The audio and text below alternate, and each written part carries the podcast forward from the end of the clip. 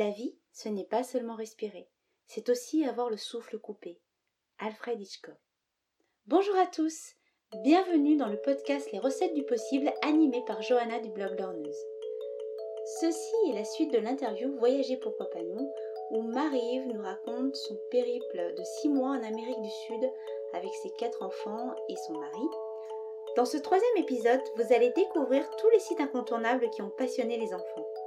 Vous allez également vous rendre compte que ce voyage a été l'occasion de nombreuses rencontres inspirantes et parfois surprenantes. Et puis vous verrez comment la famille a été touchée par l'immensité et la beauté de la nature. Et il y a aussi une chose que, je voulais savoir, c'est ce qu'il y avait des, sites remarquables, des incontournables en fait, que tu voulais vraiment leur montrer en fait euh, là-bas. Euh, je, parle de sites culturels en fait. Oui. Alors il y, avait euh, il y a Romain parmi donc quand on a décidé de l'itinéraire, on leur a demandé voilà qu'est-ce qu'ils souhaitaient faire. Donc euh, Romain, notre troisième garçon, euh, lui il est très porté sur l'histoire et la géographie. Donc lui il avait en tête particulièrement le Machu Picchu. Il voulait absolument voir le Machu Picchu. Évidemment, oui. Évidemment. les chutes d'Iguassou, qui étaient aussi, qui faisaient partie des choses à voir, Ushuaia, la ville la plus australe du monde.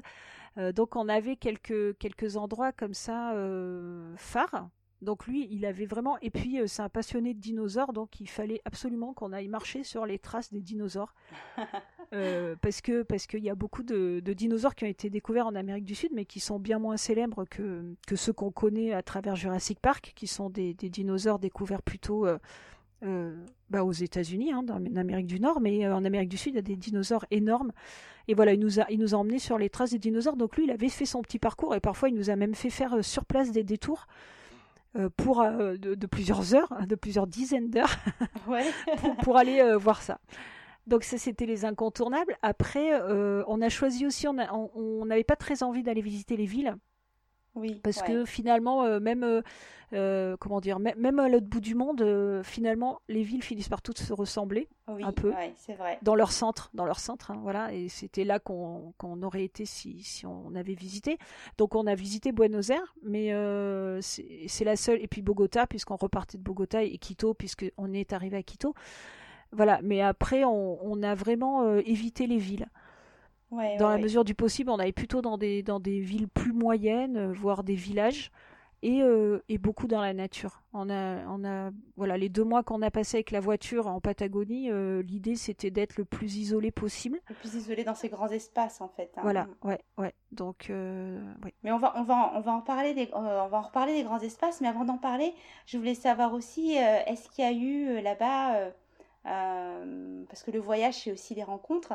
Est-ce qu'il y a des rencontres qui t'ont marqué euh, plus particulièrement? Alors, des rencontres insolites ou des rencontres dues au hasard? Avec des choses qui t'ont. des rencontres qui t'ont marqué? Ou qui vous ont marqué? Euh, alors du coup, pour, pour le coup, quand on sort de son contexte, toutes euh, les rencontres sont marquantes.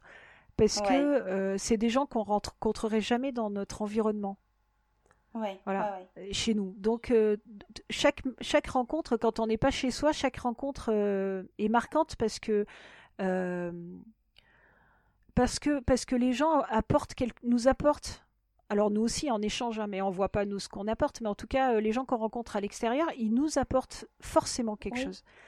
chez nous, on, on, on, fréquente des gens qu'on connaît déjà, et donc, ce qu'on trouve chez ces personnes, c'est un équilibre, c'est une amitié profonde. Enfin voilà, ce sont des choses qui sont euh, qui sont euh, profondes et établies.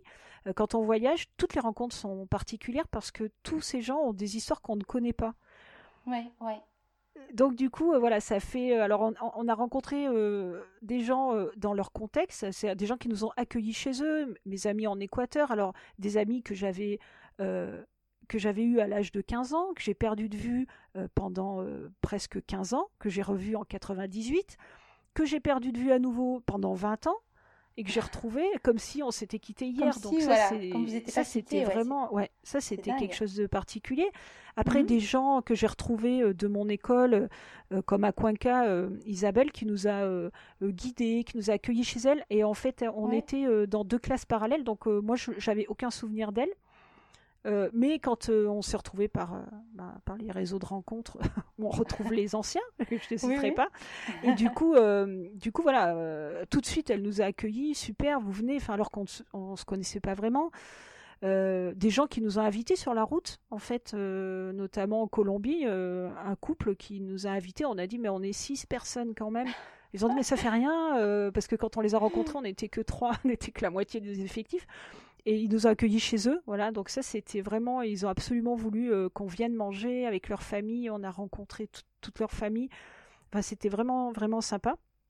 Et puis après, il y a tous les gens euh, qui ont pris soin de nous à un moment donné, quoi. Donc, euh, par exemple, à Cuenca, un restaurant où on allait tous les jours manger avec des, un couple de Colombiens qui tenaient ce restaurant et, euh, et qui savait que, par exemple, Julie n'aimait pas la coriandre, donc il ne mettait plus la coriandre dans le plat commun. il le mettait à côté pour pouvoir la servir et que et après les clients euh, mettaient leur coriandre dans leur plat. Euh, voilà, c'était des choses comme ça, quoi. Des gens qui ont pris soin de nous, qui nous ont accueillis, enfin des guides par exemple. particuliers avec qui on a, on a, vécu des choses plusieurs jours d'affilée. Moi, je, euh, enfin, moi j'ai un guide en, particulier, c'est le guide qui, euh, qui s'appelait Yoni et euh, donc c'était notre guide en Colombie. On a fait un, trek de 4 jours dans la jungle, dans la cité pour aller voir la cité perdue. Et ce guide, en fait, il avait peut-être une trentaine d'années. On pouvait pas savoir parce qu'il avait une particularité malheureuse, c'est qu'il avait le visage brûlé.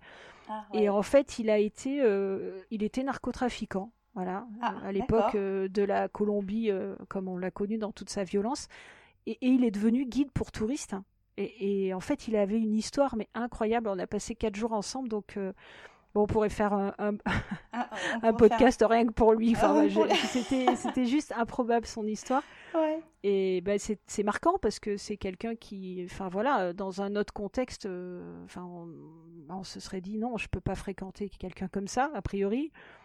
Et en fait, c'était une, une, une, très très belle personne, voilà. Et puis après, euh, après il y a les gens aussi euh, quand on quand on s'est quand, quand on s'est reculé dans des endroits reculés, c'est euh, les, Indiens en Amazonie, c'est-à-dire qu'on a eu l'occasion d'aller visiter un, village. Donc après c'est alors là, il y a plus un aspect un peu touristique, entre guillemets, dans le sens où ils, ils ont l'habitude d'accueillir des touristes, mais, mais quand même la façon de voir comment ils vivent dans la jungle aujourd'hui, donc euh, voilà, et puis, euh, et puis lors de ce trek dont je parlais tout à l'heure, là, de quatre jours, où aussi on a vu des Indiens qui vivaient dans leur milieu naturel et euh, voilà, on a eu, enfin, on a rencontré des chamans qui nous ont expliqué leur culture et tout ça. Donc voilà, c'est des, des, des, comment, des rencontres marquantes. Et puis après, il y a les autres voyageurs. C'est-à-dire qu'après, on a rencontré d'autres gens qui voyageaient. Oui. Et chacun avec leurs raisons, chacun, enfin voilà, un couple qui venait de Guyane avec trois enfants de 6, 4 et 2 ans qui voyageaient en, 4x4 depuis la Guyane. Ils avaient traversé tout le Brésil. On s'est rencontrés un peu avant Ushuaia. Euh, puis après, on s'est suivi sur la route australe un moment. Puis, euh, puis ben, on garde contact, hein, puisque voilà. Euh, on a rencontré la chanteuse Angèle. Angèle, mon Dieu. Voilà, faut aller là-bas pour aller rencontrer Angèle. Oui, puis dans un endroit où, euh, enfin, euh, complètement improbable, une auberge de jeunesse au fin fond de la Colombie. Enfin, voilà, c'était, oh. c'était juste improbable de la rencontrer là. On a rencontré un Espagnol qui transportait son levain parce que lui, il avait lu qu'on pouvait vivre en travaillant trois jours par semaine. Donc ah euh, ça faisait cinq ans qu'il était parti euh, de Madrid, il était journaliste, il avait tout plaqué, et il avait du levain, et, euh, il faisait du pain trois jours par semaine, et il vendait son pain pour vivre, en fait. D'accord, et il arrive à en vivre Alors il vivait, il vivait de rien, hein. il était en auberge de jeunesse, il restait trois quatre mois dans un endroit, il se déplaçait, il allait ailleurs, etc.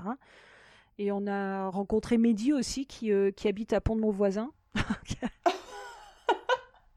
Donc pas loin de chez vous, hein Pas loin de chez nous et, euh, et du coup, euh, bah, lui restait. Alors on l'a rencontré sur la fin de notre voyage. Lui il restait encore euh, un mois et demi, je crois, ou deux mois de plus. Et on a ramené du matériel pour lui parce qu'on est carrément voisins. Donc on s'est revus. Il est venu chercher son matériel. Enfin voilà, donc on, rencontre des gens, c'est rigolo parce que Mehdi on l'aurait jamais rencontré. il avait l'âge, enfin il a l'âge de notre fils aîné, un peu plus âgé, peut-être 23 ans ou 24 ans c'est quelqu'un qu'on n'aurait jamais rencontré dans un autre contexte. Et puis Oui, c'est ça. Mais c'est ce qui est incroyable, c'est que le fait d'être en voyage, on n'a plus la même sensibilité. Euh, enfin, quelque part, on est obligé aussi de s'ouvrir parce que, ben voilà, on, on est là. Enfin, on, a aussi besoin de, des autres dans ce voyage. Et puis, on a toutes les petites attentions aussi. Enfin, je vois, là, tu parlais de Julie avec la coriandre. Ben, c'est hyper touchant, on y fait attention. Et puis, puis on est là justement pour... Euh, pour, euh, pour, pour apprendre, pour, euh, pour découvrir. Donc, enfin, on n'a peut-être pas la même. Euh, on ouvre, enfin j'ai l'impression qu'on ouvre ses écoutilles en fait. On est là, on est, on est, on est plus ouvert et, et plus Bah, ouvert fait, à la rencontre. il- oui, parce qu'il y a, y a, on n'a pas de barrière. Par exemple, Il n'y a pas de barrière, voilà, c'est ce que je voulais dire. Julie et Vincent avaient 30 ans. Ouais. Euh, on en avait presque 50. Enfin, je veux dire, Oui. il y a quand même 20 ans qui nous séparent. Donc, c'est des gens euh, qu'on aurait probablement pareil, euh, difficile de rencontrer dans son environnement euh, classique, hein, en fait. Mhm. Oui, bien sûr. Et, du coup, voilà, il n'y a, il y a plus de barrière parce qu'on devient tous euh, des voyageurs et on, Voilà, est tous séparés de nos proches et de nos familles Eh et de nos Ah amis. Donc, Ouais. bah, du coup, on se retourne les uns con- enfin, face aux autres, pas contre, mais pour les uns face aux autres. Ouais. Et alors, je reviens à- après ces belles rencontres. Euh, je reviens sur les grands espaces, la nature, parce que c'est ce quand même. euh, Donc, on- moi, j'ai vu hein, euh, la conférence que tu as faite.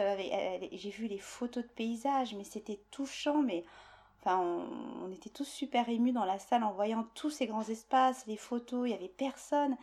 Et j'avais envie que tu me parles de ça en fait. Qu'est-ce que justement ce contact avec la nature, avec ces grands espaces fréquentés par l'homme, enfin voilà, quel effet ça a eu sur vous? Enfin voilà, que- quel souvenir tu gardes de ça? Quels souvenirs que vous avez emportés de ça?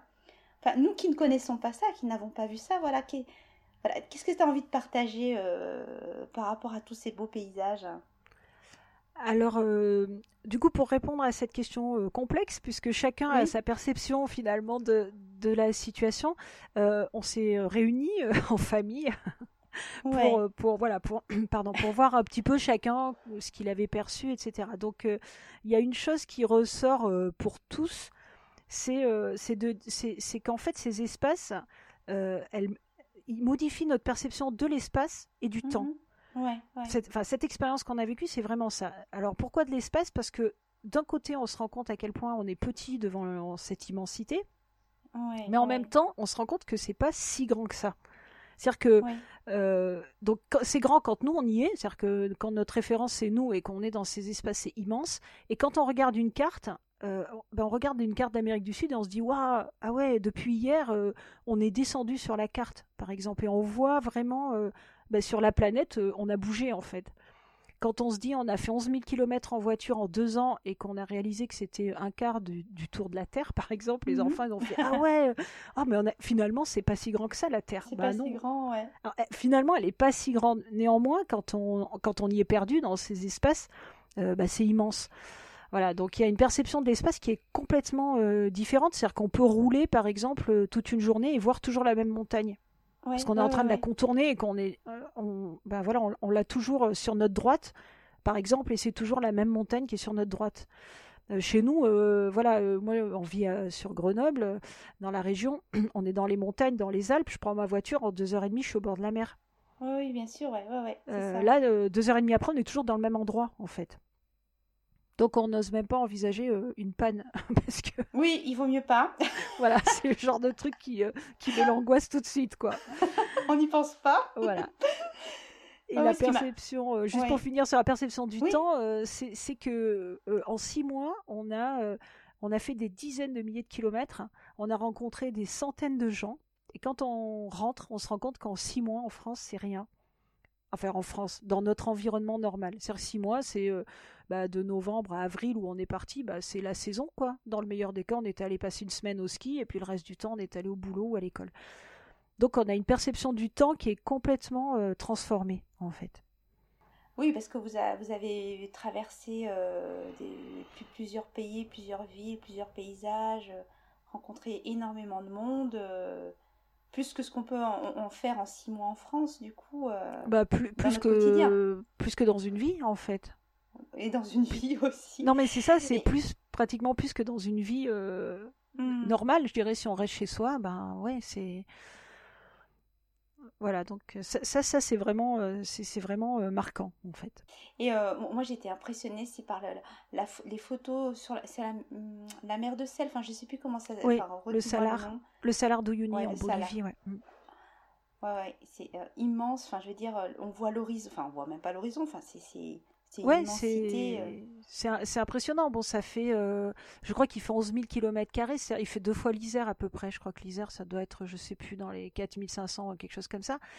Et euh, c'est vrai que quand- on a pris, euh, on s'est filmé, donc on s'est filmé en train de, enfin, on a fait un 360.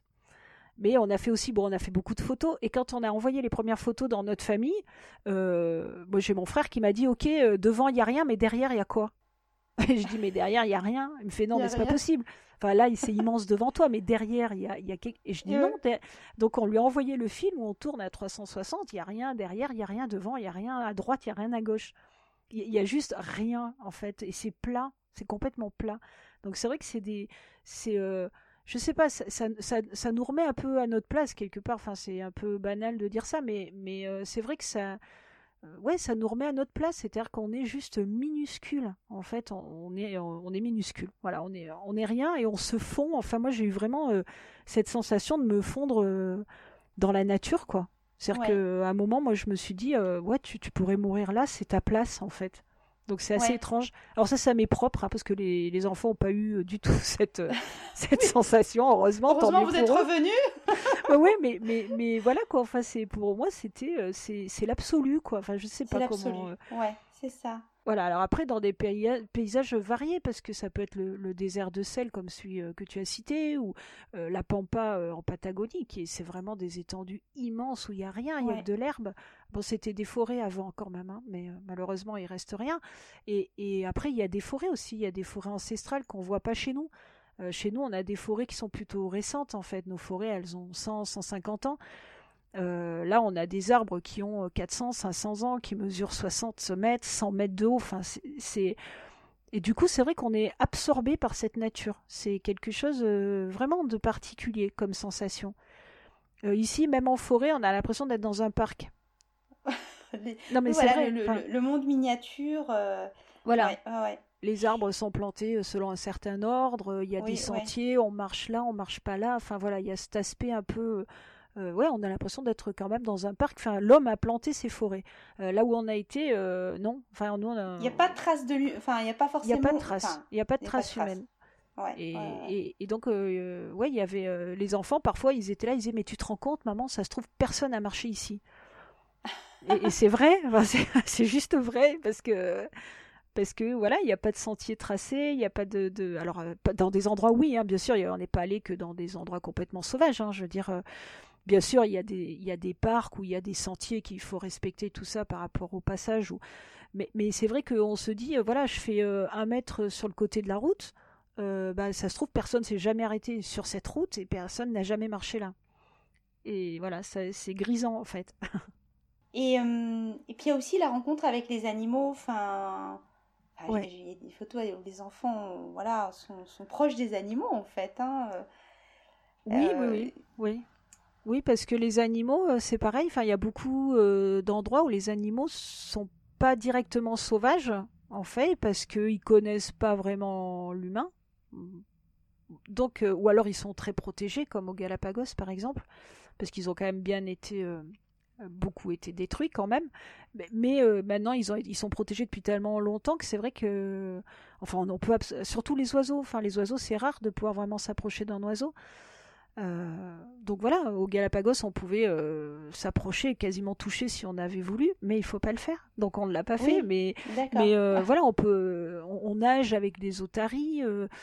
bon, toute, la Patagonie, il y a des, des guanacos, c'est des, des, cousins du lama, un peu, voilà, qui, qui les guanacos, ouais, c'est le cousin du lama et qui, qui, qui, bah eux, ils bordent les routes, eux et les, les, les nandous.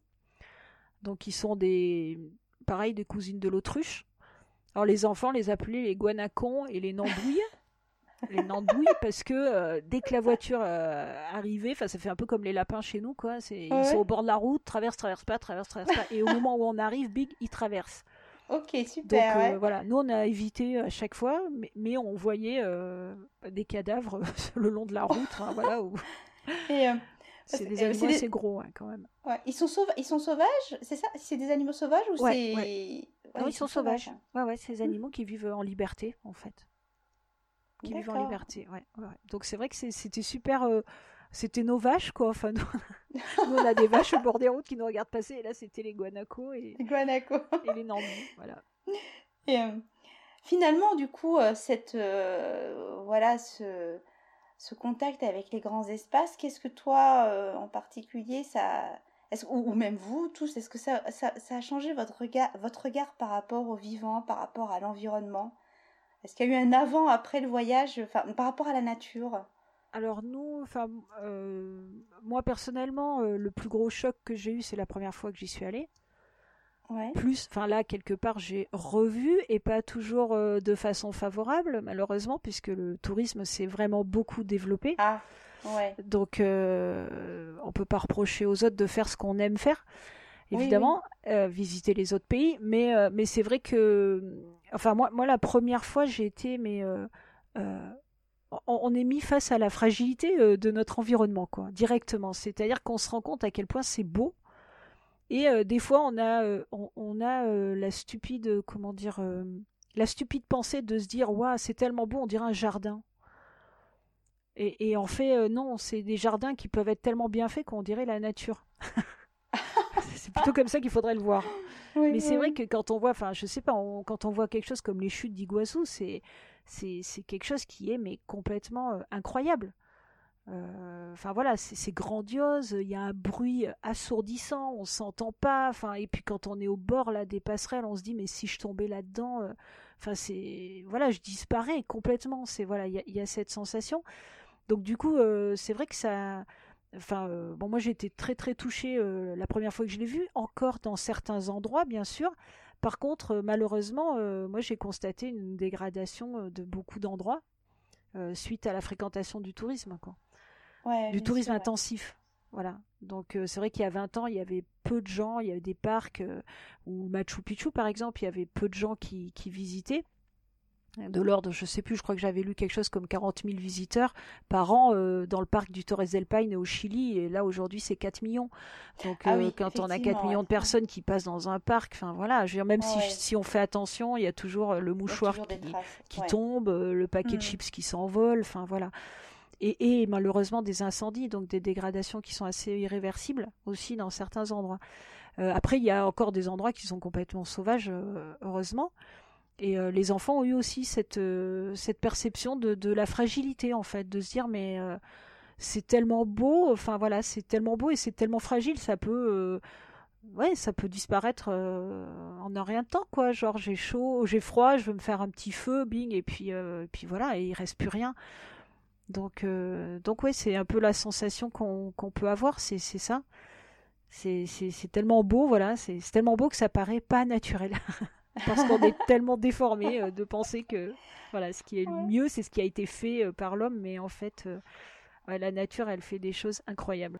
Enfin, faut le voir pour le croire, en fait, hein, tout ça. Hein. Ouais, c'est ça. Puis même quand on le voit, voilà, c'est vrai que quand la conférence dont tu parlais, j'ai essayé souvent de mettre, de nous mettre en scène dans ces espaces parce qu'on ne peut pas se rendre compte. Enfin, sur une photo, on se rend pas compte de l'immensité. Oui, on se rend pas compte. Ouais, ouais, ouais. Voilà. Et par exemple, sur le Salar, je une anecdote aussi, c'est sur le Salar, euh, Valentin s'est mis euh, à, à, marcher, alors euh, à ramasser, en fait, il ramassait des choses qu'il trouvait, parce que bah, il y, a des, il y a un peu de passage malgré tout, alors il y avait un papier qui était tombé, un petit objet, et il s'est mis à marcher, à marcher, à marcher, à marcher, et quand on s'est retourné, on ne le voyait presque plus. C'est-à-dire qu'il était à plusieurs kilomètres de nous, ah. juste en marchant comme ça, et on a commencé à crier, il ne nous entendait pas et sur un espace plan, c'est-à-dire qu'on le voyait, mais lui, il pouvait plus nous entendre. Il était hors de portée de voix, quoi. donc voilà, enfin il y a des choses comme ça et, donc on a dû courir pour aller le chercher parce qu'il nous entendait pas, on criait, on, l'appelait, voilà et on a dû courir pour euh, pour, pour aller le chercher, quoi, pour, euh, pour qu'il revienne, parce qu'il marchait, il marchait, il marchait, mais comme il n'y a pas de, il y a, pas, de, fin, il n'y a pas de repère, il n'y a pas de bout, en fait, c'est pas de dire je vais jusqu'à l'arbre ou je vais jusqu'au rocher. et du coup, ben, on, on, part et puis voilà, quoi, enfin, on peut aller n'importe où, voilà, c'est. Donc, oui, c'est, on, est quand même. Euh... Oui, dans le sud Lipèze aussi, sur le plateau bolivien, euh, qu'on a, on a fait aussi pareil. Euh, c'est du genre, alors là, il y avait des, il y avait des rochers, il y avait des, euh, avec des formes particulières, il y avait, il y avait du relief. Et l'idée, c'est tiens, euh, ce rocher, il est vraiment beau, j'y vais. Oui, et en fait, on marche et il faut 20 minutes, une demi-heure et on n'est toujours pas arrivé. Quoi. On n'est toujours pas arrivé. Voilà. C'est un piège, mais, mais on se rend pas compte. Quand on le voit, on a l'impression que bah il est là, en fait. Et voilà, et ça c'est... euh, Enfin, euh, tu pars de chez toi, tu marches 20 minutes, une demi-heure, tu vas voir que tu vas aller sacrément loin. Et que tu auras vu, tu auras traversé une route, tu auras vu euh, Ouais. euh, un terre-plein, une personne, une maison, Mhm. enfin voilà. Et, et là non, il y a juste rien. Il n'y a personne. Y a, pendant- tu marches 20 minutes, il n'y a rien entre les deux objets ou les deux, les deux reliefs, quoi. Donc c'est c'est ouais, c'est trompeur et c'est impressionnant. Voilà, cet épisode est terminé. J'espère qu'il vous aura dépaysé. Le voyage, c'est aussi un voyage intérieur. Dans le quatrième épisode, vous allez comprendre comment s'est passée la vie à huis clos à 6 durant ce périple. Est-ce qu'il y a eu des moments d'ennui, des moments de conflit? Et quel impact a eu ce voyage sur les relations familiales? Bye bye À bientôt dans les prochains épisodes de ce podcast. Et si vous voulez en savoir plus sur Learneuse, vous pouvez aller visiter le blog et la chaîne YouTube. À très bientôt